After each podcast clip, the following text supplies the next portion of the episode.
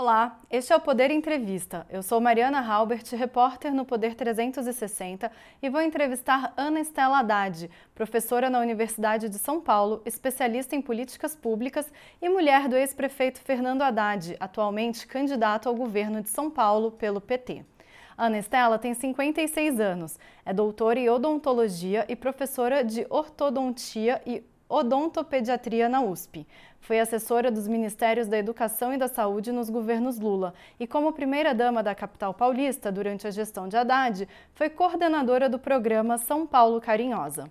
Ana Estela, obrigada por ter aceitado o convite. Mariana, tudo bem? Muito obrigada pela oportunidade dessa entrevista e ao Poder 360 e a você em especial. Agradeço também a todos os web espectadores que assistem a este programa. Esta entrevista está sendo gravada no estúdio do Poder 360 em Brasília, em 19 de setembro de 2022.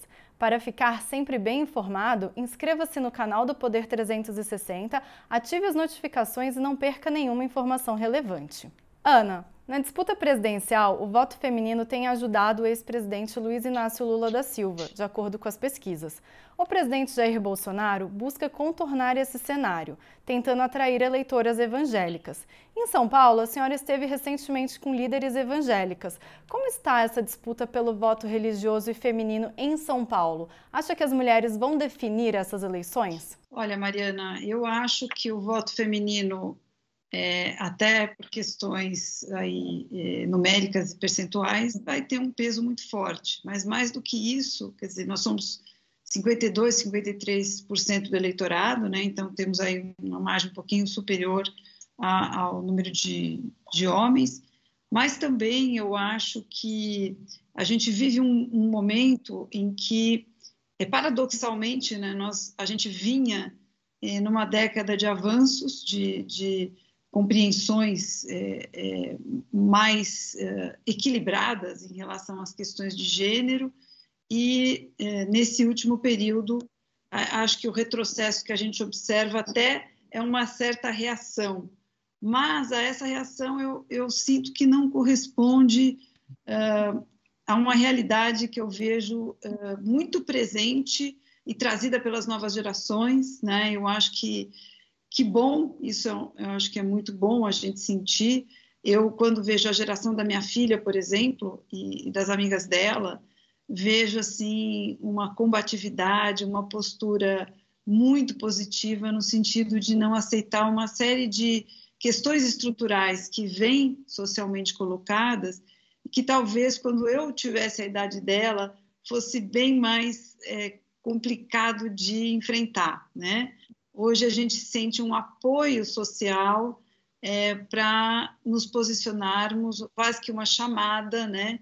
E eu sinto também uma coisa que eu gosto muito de sentir, é, tanto nos espaços públicos da, da eleição, da campanha, mas também sinto nos meus espaços profissionais, que é uma cumplicidade feminina, né? Eu acho que a gente hoje já se olha e fala assim, vamos, né? E qual que é a sua avaliação sobre a presença de temas religiosos no atual ciclo eleitoral, em todos os níveis, né? Não só na disputa é, ao governo do estado, mas tem se falado muito também na disputa nacional e, inclusive, até mesmo ali para a Câmara, Senado, né? Muitos candidatos também trazem esse tema. Olha, eu, eu acho lamentável é, da forma como ele é manipulado, né? Ele, ele eu acho assim, bom, eu, eu tenho, eu venho de uma família, tive uma criação muito próxima dentro da religião católica.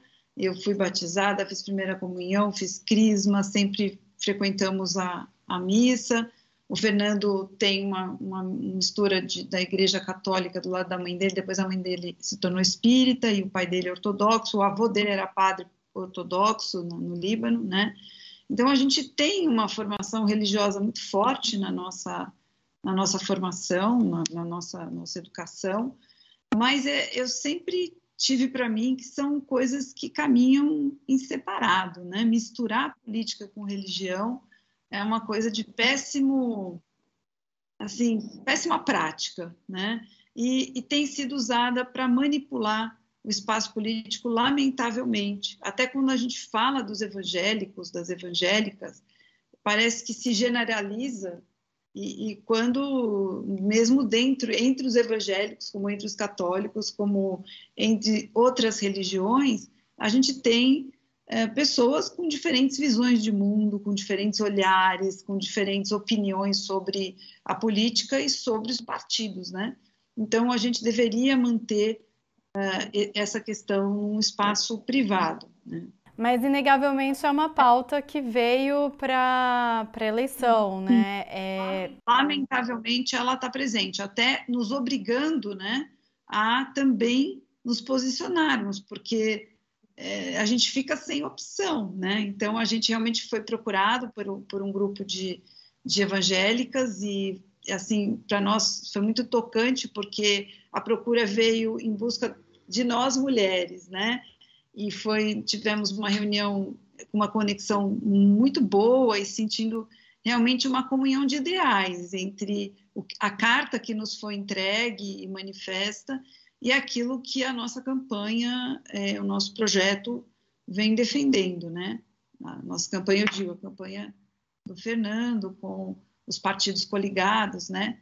Mas é, eu acabo me envolvendo não só como esposa, mas como cidadã também que não consegue assim vendo tudo isso não tentar participar de alguma forma, né? E a senhora está realmente muito próxima a Lu Alckmin, mulher de Geraldo Alckmin, que hoje é vice na chapa de Lula. Uh, até fizeram algumas agendas próprias pelo interior de São Paulo, além dessa agenda que a gente citou com, com, algumas líderes evangélicas, né? Por que, que essas agendas próprias são importantes nesse momento? E vocês pretendem intensificá-las na reta final da campanha? Olha, é, em primeiro lugar, fazer uma localização dessa, dessa aproximação, né? Então, é, é, o Fernando e o ex-governador Alckmin, eles têm uma relação boa e tiveram uma, uma ótima relação já há uns 10 anos, e principalmente no período em que é, Alckmin foi governador do estado de São Paulo e Fernando prefeito da cidade de São Paulo. Né? Fizeram é, iniciativas juntas, dentro, por exemplo, da área de habitação, dentro da área de mobilidade, quando houve o, o em 2013 aquele movimento que começou pelo aumento da, da passagem de ônibus, mas que acabou uh, sendo cooptado pela direita, pela extrema direita e, e, e, tomou as ruas, tomou o país de uma maneira muito única e, e negativa, né? Porque envolveu violência. E eles, naquele momento, apesar de estarem em partidos uh, diferentes, PT e PSDB, partidos que historicamente, vamos dizer, competem nas eleições, né, os dois polos até então, é, eles enfrentaram sempre com muito diálogo, com muito respeito, né? E sempre tiveram, assim, talvez alguma identidade em termos de valores, da forma de fazer política, porque a gente pode discordar em termos de ideias, em termos de. É, mas a política também é a arte de buscar o consenso, de buscar né, o diálogo, a, a negociação, e não de fazer impor os, a sua vontade ou a vontade de um sobre o outro, né? E eles sempre tiveram é, essa essa relação, né? Então a gente sempre assim, os dois casais também mantiveram uma relação amistosa, embora não até então tão próxima, né? Um, nunca não tinha ainda, nunca tinha tido uma proximidade com a Dona Lu, né? Só acompanhava assim, mais ou menos de longe. E bom, aí de um ano para cá, é, essa essa aproximação, o Fernando, juntamente com o Gabriel Chalita, né, que é um amigo em comum, foram trabalhando, conversando de um lado e do outro, é, fazendo essa aproximação para a chapa nacional, né, e que foi muito bem sucedida. Então, isso já trouxe uma primeira aproximação entre nós. Né? Então, assim, o primeiro encontro que envolveu é, o grupo acabou até sendo aqui em casa, né? Então, antes da, da, campanha começar, então foi um jantar de, de assim, de sei lá, ou, de, ou de dar início a, essa, a esse relacionamento. E foi muito bom. Assim, a gente teve desde então uma, uma liga, uma afinidade muito interessante, né? Cada um tem, teve um caminho, tem uma, mas a gente parece que assim eu, eu sinto uma uma uma afinidade, eu diria mesmo, né? Independentemente das nossas trajetórias serem distintas, eu, eu gosto muito da Dona Lu, tenho gostado cada vez mais, a forma extremamente respeitosa com que ela é, e ao mesmo tempo alegre e participativa, ela tem tido gestos, iniciativas na minha direção. Ela foi uma primeira dama é, reconhecida no trabalho social que desenvolveu como presidente do Fundo Social do Estado de São Paulo, fez muitas ações à frente do fundo, as padarias artesanais, a formação no nível técnico muito voltado para as mulheres, tem histórias muito bonitas. E de alguma maneira ela tem me convidado a percorrer esse caminho que ela fez, tem me com generosidade me levado a esse espaço e que eu tenho um respeito muito grande.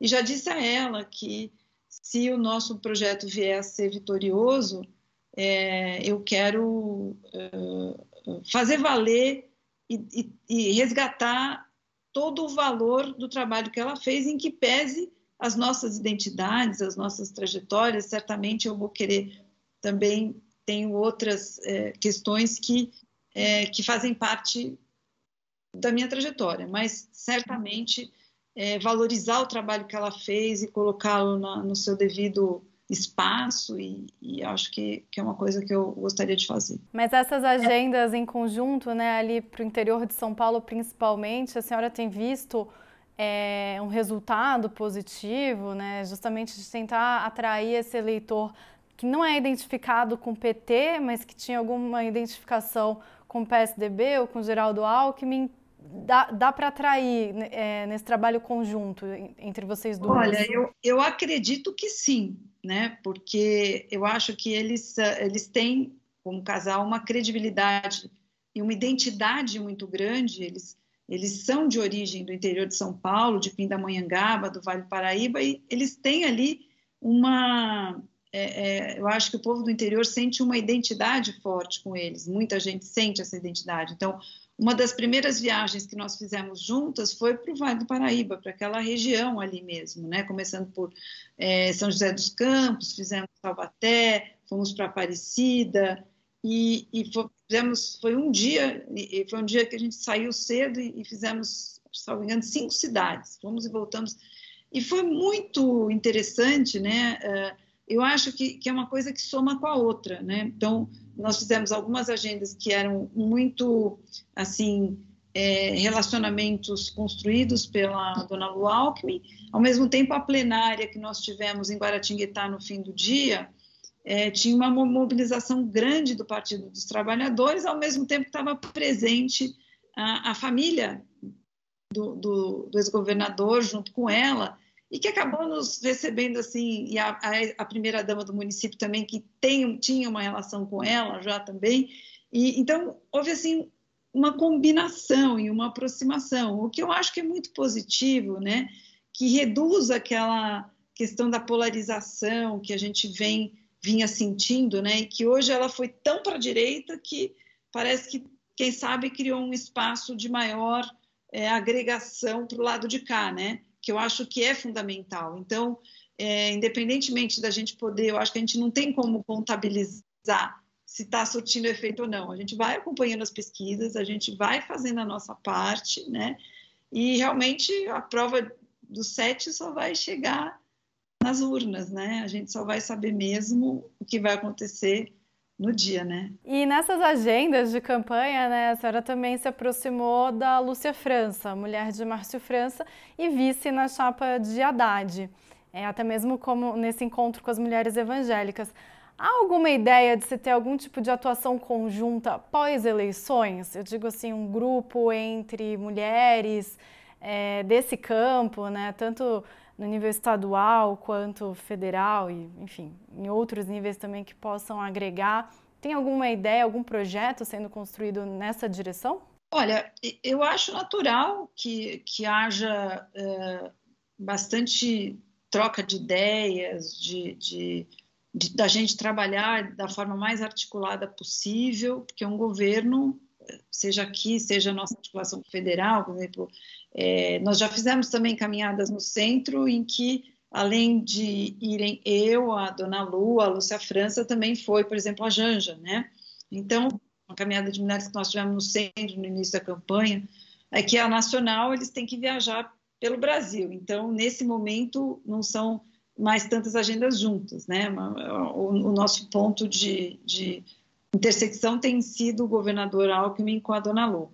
E com a Lúcia França, a gente se conheceu mais recentemente, praticamente é, quando o Márcio França, é, então, é, se colocou para, vamos dizer, resolveu abrir mão da sua candidatura própria e, e, se candidatar a senador pela coligação, e com isso foi assim que a nossa aproximação começou. Então a gente tem uma, uma, uma relação mais recente, mas que tem sido extremamente respeitosa e, e, e amistosa e de trabalharmos em parceria, né? E a senhora chegou a ser cotada no início do ano para disputar as eleições para a Câmara dos Deputados ou até mesmo para a Assembleia Legislativa de São Paulo.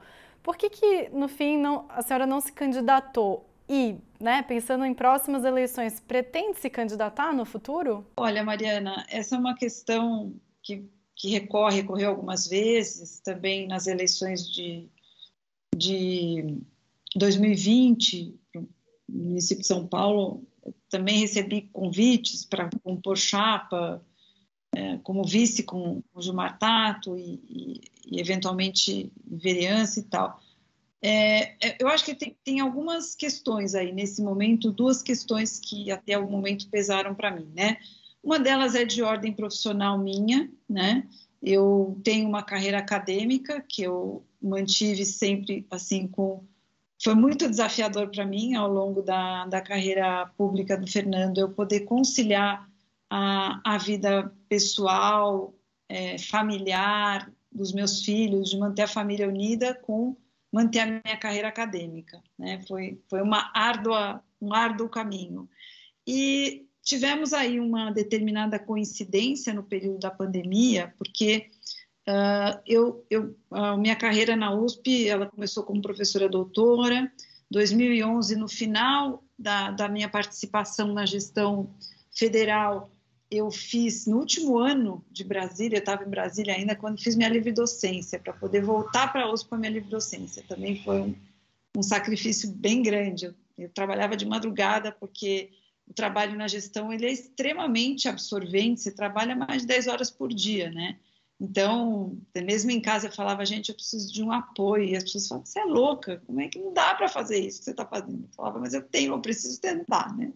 Bom, eu fiz, voltei é, depois desses dos nove anos de Brasília, voltei livre docente para minha reassumir a cadeira como livre docente. Já, já, já mantinha a minha meu vínculo com a pós-graduação e com a graduação. A pós-graduação tem uma série de exigências de publicação, de produção, principalmente no meu programa, que é um programa em minha faculdade, que geralmente se coloca bem, é claro que a gente fica orgulhoso, mas nos põe um sarrafo mais alto também para a gente poder manter, é, se manter reconhecido, né? Então, são desafios. E aí, é, na USP, assim como nas estaduais paulistas, né, e até, salvo engano, na Unifesp, existe uma diferença em relação à carreira federal das universidades federais, que, aliás, foi melhorada na época do Fernando Ministro. Né? Ele fez uma carreira nova federal e é, com, com orçamentação, com uma série de questões. Então, você chega a professor titular dependendo só de você, desde que você galgue certos caminhos. Já nas estaduais paulistas, não, é um gargalo. Quando você tá, você faz a livre docência, que é uma etapa não obrigatória nas federais, né? Então, além de ter mais uma etapa que é a da livre docência, depois da livre docência tem uma certa progressão horizontal que eu já tinha feito, associada a um, dois e três. Faltava a minha última etapa da carreira, que era chegar a titular, que é sempre um sonho. Você está lá você quer completar a carreira, o reconhecimento dentro da, da academia, a possibilidade de você contribuir mais fortemente com, as, com, os espaços de gestão, de tomada de decisão, você precisa chegar a titular, senão você não tem esse, essa chance, né? E nem sempre vem um concurso. Então, quando vem, você às vezes você para o que você está fazendo e, e, se dedica. E veio em 2019 o edital do concurso. Né? Nós éramos cinco candidatos, então uma, fortes, então, uma situação de, de, disputa que depois foi no caminho, é, a, a, caminhando, ficamos em, em, dois candidatos na hora da, da prova. Mas o que aconteceu? O, o, o edital veio em 2019, no começo de 19, então 18, eu já estava esperando por isso, né? Quando, quando a, aí veio a pandemia, a pandemia uh, teve uma lei federal que congelou gastos e a interpretação jurídica na USP é que não poderia ter uh, novas contratações, porque a, a, a passagem do associado titular é um é um novo provimento de cargo. E resultado, congelaram os concursos titular. De, nem, livre docente não congelaram, mas titular congelaram. Então, eu já tinha entregue meu memorial, que foi um parto para fazer, e aí congelou. Então, a vida fica meio congelada. Eu fiz muita coisa, da, ajudei a adaptar na universidade, dei curso para os professores para adaptação pré-AD, trabalhamos muito, foi um período da pandemia de muita mudança de readaptação.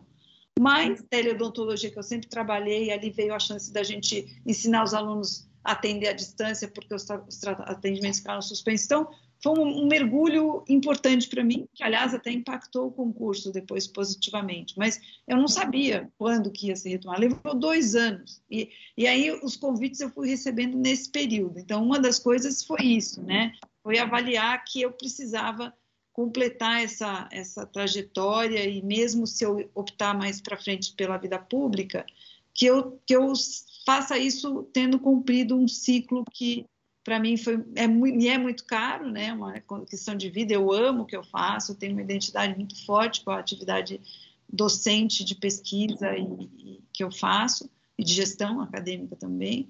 E agora também eu acho que teve uma questão adicional de entender que é, o Fernando estando numa candidatura é, majoritária, é, eu, eu, eu ach, tinha gente que achava que contribuiria, né? havia controvérsias. Eu procuro sempre ouvir, né? porque esse tipo de projeto é um projeto de, de, de equipe, de grupo, de partido, não é uma coisa. Eu não tenho uma aspiração solo independente. Eu tenho, assim, o, o, o, tempo todo que eu trabalhei com políticas públicas, foram 16 anos, contando o MEC, Ministério da Saúde, depois a Prefeitura, tanto que eu levei isso para dentro da universidade, eu digo que a minha, a minha vida acadêmica também, minhas perguntas de pesquisa, meu trabalho dentro da academia, depois que eu participei de tudo isso, foi muito transformador para mim. Não consegui voltar a mesma que eu era, nem pesquisando as mesmas coisas, nem dando aula do mesmo jeito, né? A, a, a, essa vida me transformou.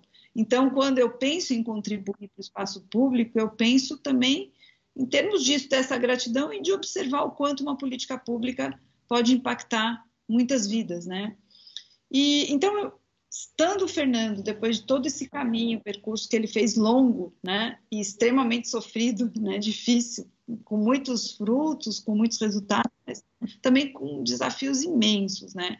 E, e eu achei que nesse momento em que o ambiente está tão violento do ponto de vista da política, né, eu poderia acabar sendo um alvo fácil, né, porque tem uma questão é, de gênero muito forte, né, colocada né, no espaço político, para atingi-lo. E aí eu fiquei, achei que poderia ser uma faca de dois gumes, né, e que seria melhor não, não assumir esse risco, que eu poderia contribuir da onde eu já contribuo, que é isso que eu tenho tentado fazer, sem é, estar candidata. E também do lado da nossa vida pessoal é, também pesa, porque assim é muito a vida pessoal fica muito sacrificada e desestruturada e alguém precisa segurar a onda, organizar, senão também fica muito difícil, né? E voltando aqui a, a, ao que a gente já até mencionou um pouco, mas que eu queria entender um pouquinho melhor, o interior de São Paulo ele é bastante conservador, né? Então, como que dá para atrair esse eleitor que tem um, é, é um pouco antipetista, é, tem uma rejeição ao PT? Como é que vocês estão trabalhando isso para atrair é, mais eleitores que não são normalmente identificados né, com esse campo da esquerda? Olha, a primeira coisa é que quando a gente fala o interior é mais conservador, a gente, eu acho que existe também um, um certo, uma generalização é, que não é de todo. Eu acho que existem muitas nuances aí, né? É, a gente, por exemplo, é, há, há, um ano a gente vem trabalhando na construção do plano de governo pela Fundação Perseu Abramo. Eu, até eu participo, participei do NEP, que é um núcleo de, de estudos em políticas públicas, o NEP São Paulo, porque tem um NEP em cada estado, tem o NAP, que é o nacional, e eu acabei recebendo o convite do, do Mercadante para integrar o NEP do estado de São Paulo. Já trabalhamos há mais de um ano e com muita, muitos colegas do interior, professores, pesquisadores das diversas áreas que que tem interface com, com, políticas públicas, e isso nos levou também a várias reuniões com regionais, que, que são divisões ali do, do próprio partido, com ex-prefeitos, com, e procurando estudar, né, fazer um diagnóstico do Estado, e isso também leva a gente a, a, a certas uh, interfaces. Então, assim, eu acho, sim, que talvez em relação à capital a gente tenha um pouco mais de, de, de, um certo conservadorismo, até pela, pelo tipo de vida que a gente tem no interior, pela, pela questão, por uma série de questões culturais e econômicas, né? até sociais talvez.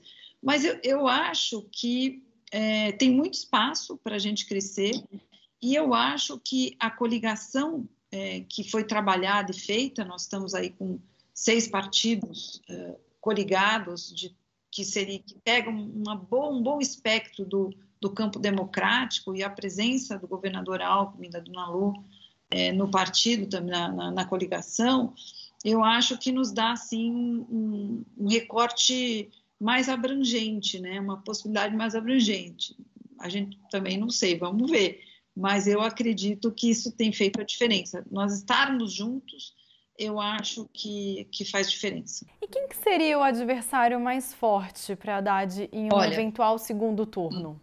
O que tá, o que as pesquisas até o momento estão, né? Até o momento acho que está bem consolidado, né?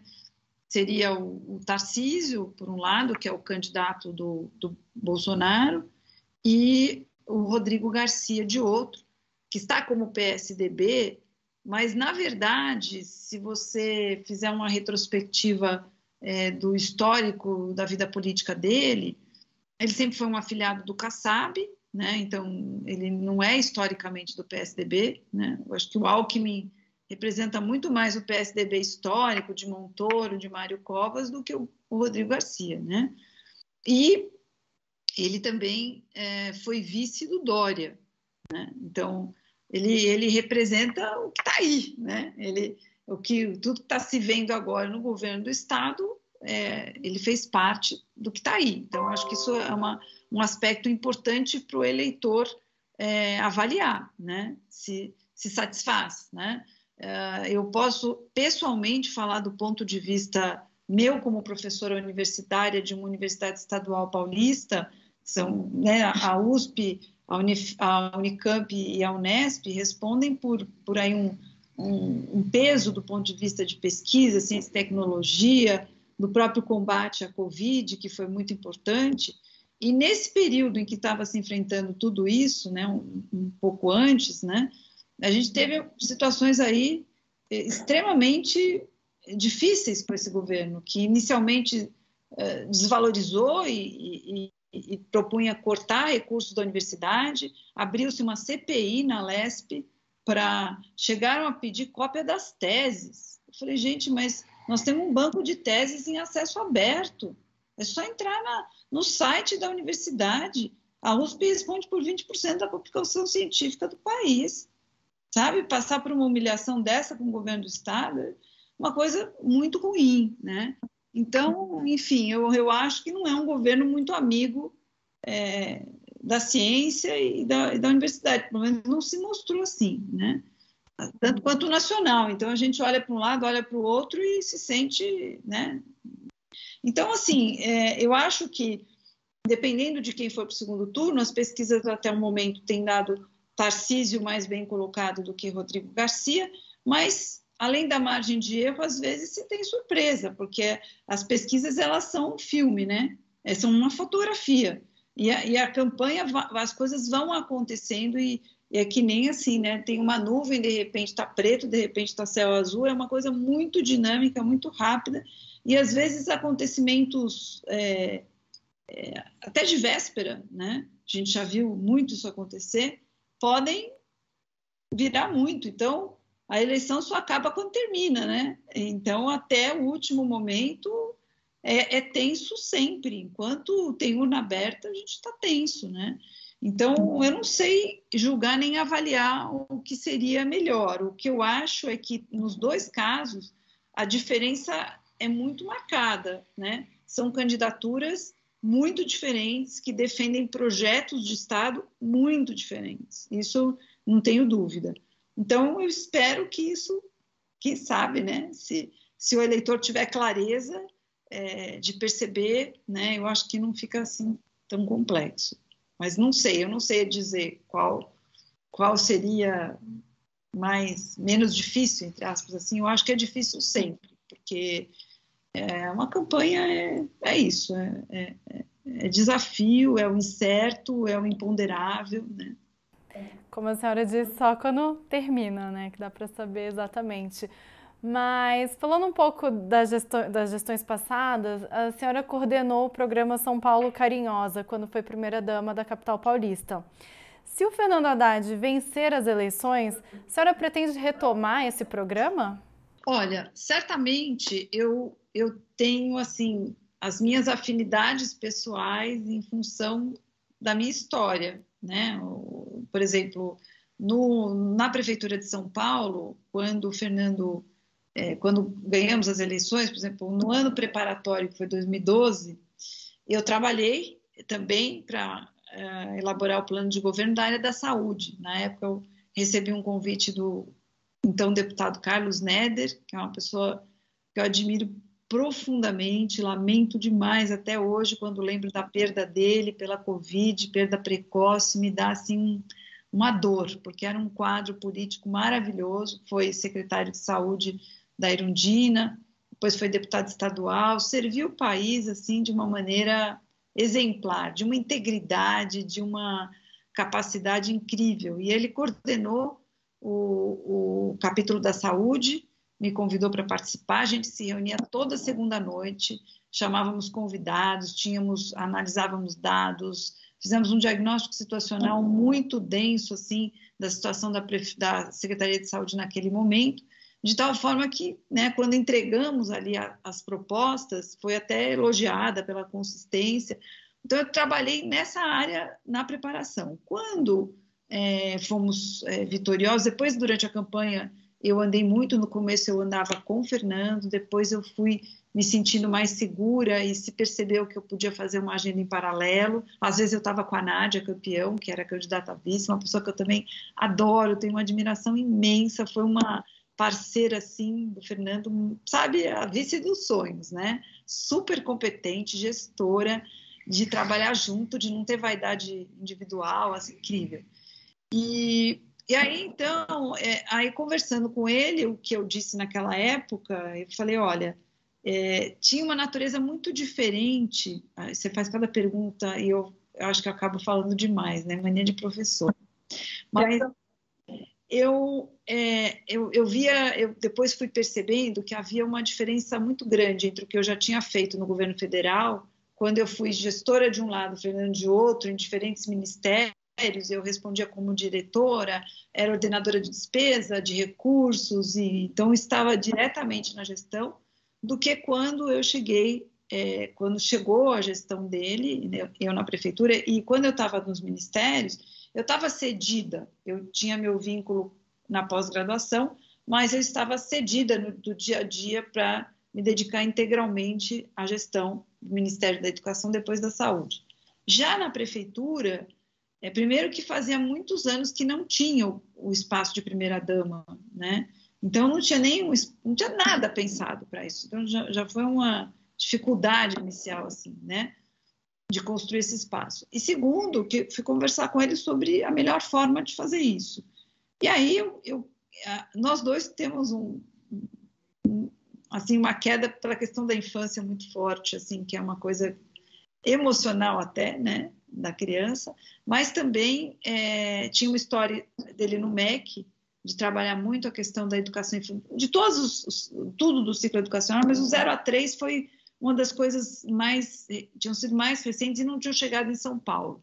E eu sou pediatra, né? Sempre atendi criança, desde o bebê, da gestante, é uma coisa que eu tá, tá em mim, né? Pensar no desenvolvimento infantil e então eu falei para ele, ó, eu acho que eu vou escolher o tema da primeira infância, até porque aí eu posso trabalhar de forma temática, é, articulada ao meu fazer acadêmico, porque eu não me, não me afastei do meu fazer acadêmico, eu, atu, eu me mantive atuando em tempo integral e eu atuava na prefeitura complementarmente. Então, foi assim, foi um sufoco, né? Então, eu, eu e ele também tinha essa questão. É, então, no começo teve até assim, puxa, mas é uma área que está na educação, que está na saúde, que está na assistência social, como é que você vai fazer isso, né? Então, esse foi o desafio.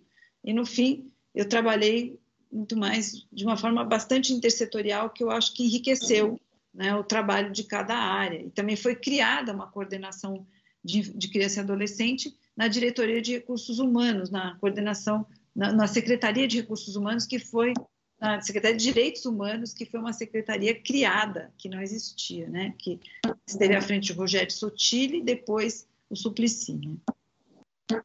Então, eu não sei, não sei, voltando para a pergunta, eu não sei ao que, que eu vou me dedicar e, e eu não gosto de chegar com o prato feito. Acho que não cabe na gestão a gente chegar com o prato feito. Acho que a equipe vai ser constituída, a estrutura eh, da gestão vai ser vista como que ela é hoje, como é que ela eventualmente pode ser alterada para fazer frente ao que vai ser proposto. E acho que agora o único foco tem que ser a eleição. Será que a gente vai conseguir ou não, né? o resto é, é, é para depois, né? Então eu não tenho ainda nada fechado, mas eu tenho as minhas áreas de afinidade: é a infância, é a educação, é a saúde, é a educação superior. É, né, no, no, dentro da educação tem, tem um recorte muito forte da educação superior, da formação docente, do uso das tecnologias na saúde e na educação, telesaúde, a teleeducação, né, eu trabalho bastante com EAD. Então, são áreas que, que eu acho que é onde eu, se houver oportunidade, eu posso contribuir um pouco mais. E quais que, na sua opinião, serão os principais desafios do Fernando Haddad à frente do estado né, mais populoso do país, caso ele vença as eleições? O que, que ele deve levar da experiência da prefeitura da capital para o governo do estado? Olha, eu acho assim, eu, assim de acompanhar muito de perto o Fernando ao longo de uma vida e ter acompanhado toda a vida pública dele. O Fernando é um, é um, um gestor de mão cheia, né? Eu acho que assim, é, caso ele consiga o, o pleito, eu não tenho dúvida assim que ele vai fazer uma gestão inovadora, potente, intersetorial, que articula as áreas, que junta as pontas, tanto dentro da gestão como com a sociedade civil organizada. Ele sempre trabalhou de forma muito participativa, plural. Ele traz para, às vezes, para secretarias pessoas que ele não conhece, mas que são indicadas de setores da sociedade que nem sempre estão tão próximos do Partido dos Trabalhadores. Isso é uma coisa uma característica dele, né? Quando ele estava no Ministério da Educação, ele sucedeu o Paulo Renato no Ministério e os dois ficaram amigos. Ele muitas vezes ligava, conversava com Paulo Renato, é, fez, deu continuidade àquilo que ele achava que estava bom, alterou aquilo que ele não, que ele achava que poderia melhorar e isso é natural de uma gestão para outra, não quer dizer que é contra, quer dizer que cada vez a gente passa o bastão para alguém fazer mais e melhor, né? E assim a gente vai crescendo. Ele, ele aprovou muitas né, emendas ele reescreveu o capítulo da educação da Constituição Federal, aprovou, aprovou novas leis no Congresso, mesmo sem ter maioria, pela capacidade de diálogo, né? Então eu, eu, eu acho que todas essas características dele, esse amor que ele tem pela coisa pública, por servir é, ao Estado, ele se preparou a vida inteira para isso, né? Desde da faculdade de Direito, do mestrado em Economia, do doutorado em Filosofia, mais recentemente escrevendo um livro, né? Que, que agora vai ter inclusive uma versão internacional, mas que é, já, já tem sido muito assim comentado e, e ele sempre pensou, acho que assim, a questão de vida dele é como que a sociedade pode funcionar melhor, com desenvolvimento social e econômico é, articulados e melhor para todos, né? Então, assim, eu não, eu vejo uma pessoa sem falsa modéstia, né? mas extremamente preparada e vocacionada. O Fernando teve boas oportunidades de se desenvolver no setor privado, ele, ele chegou a ser do mercado financeiro, fazia análises, chegou a ter uma pesquisa na FIP, que até hoje é uma das principais pesquisas que criou a tabela de carro, de, de preços de, de veículos para seguradoras. Então, ele, ele tinha, assim, com toda a capacidade que ele tem, ele poderia ter dedicado em prol próprio e talvez nós, como família, estivéssemos até numa situação bem mais confortável para todos nós. Porque, veja, a gente poderia estar mais confortável economicamente, a gente poderia estar sem a exposição pública, que traz, na verdade, quem está dentro sabe muito bem, muitas dificuldades e constrangimentos, né? Sem ter que ser julgado o tempo todo pelo que você faz, né? Porque quando a pessoa tem uma exposição pública, ela ela, ela não tem certas liberdades que quem está no, espaço privado, não estou falando de nada errado, mas eu estou falando de uma liberdade de não dar satisfações a ninguém, né? Então, tudo isso são ônus que a gente paga, mas porque a gente acredita que para a gente estar tá bem, a gente não quer pensar só na gente, a gente acha que o coletivo é importante, que a sociedade é importante, que, a, que um, uma sociedade melhor para os nossos filhos e para todos os filhos, para todas as futuras gerações, é uma é alguma coisa que a gente pode devolver para tudo que a gente recebeu também da sociedade, né?